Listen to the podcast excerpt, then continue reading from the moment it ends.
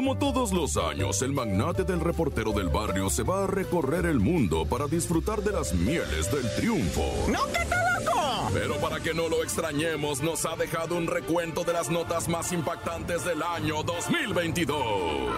Es el show de la mejor 97.7 con el reportero del barrio. Y aquí te canto el Calmantes Montes Alicantes Pintos. Vamos a rezar, vamos a platicar de dos, tres cosas medio horripilantes y horripiludas, ¿no?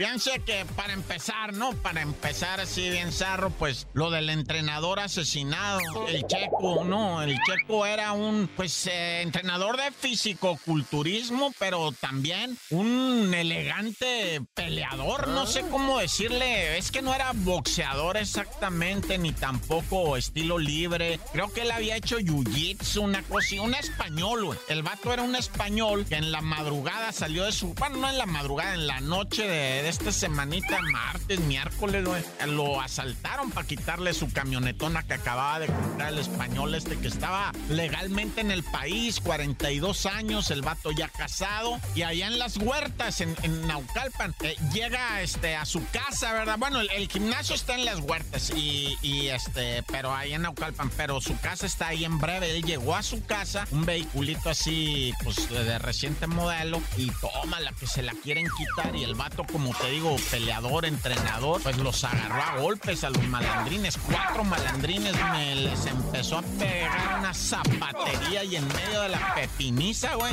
uno de los malandros saca un cohete y me le avienta cuatro plomos, güey. Pum, pum, pum, pum. El vato cae de seso y en, cuestión de minutos eh, llega la trulla, la raza, güey, se arremolina, lo miran quién es y le avisan a su señora, güey, que estaba ya dormida la señora ella no escuchó nada. Y, sale para afuera de la casa y mira a su marido ahí. No, ya descansa en paz este entrenador español, ¿ah? Muy querido aquí en, o sea, el checo, ¿ah? Muy querido en, en, esa zona, ¿no? Y en su gimnasio, ya.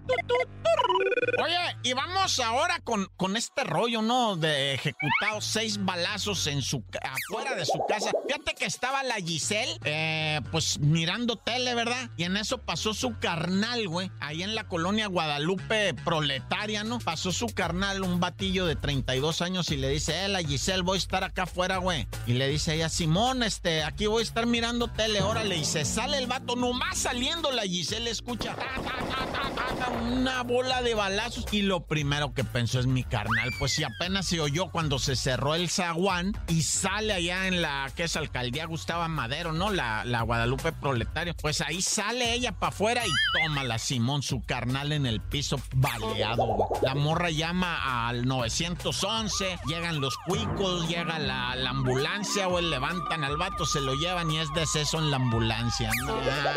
ya. ¡Corta!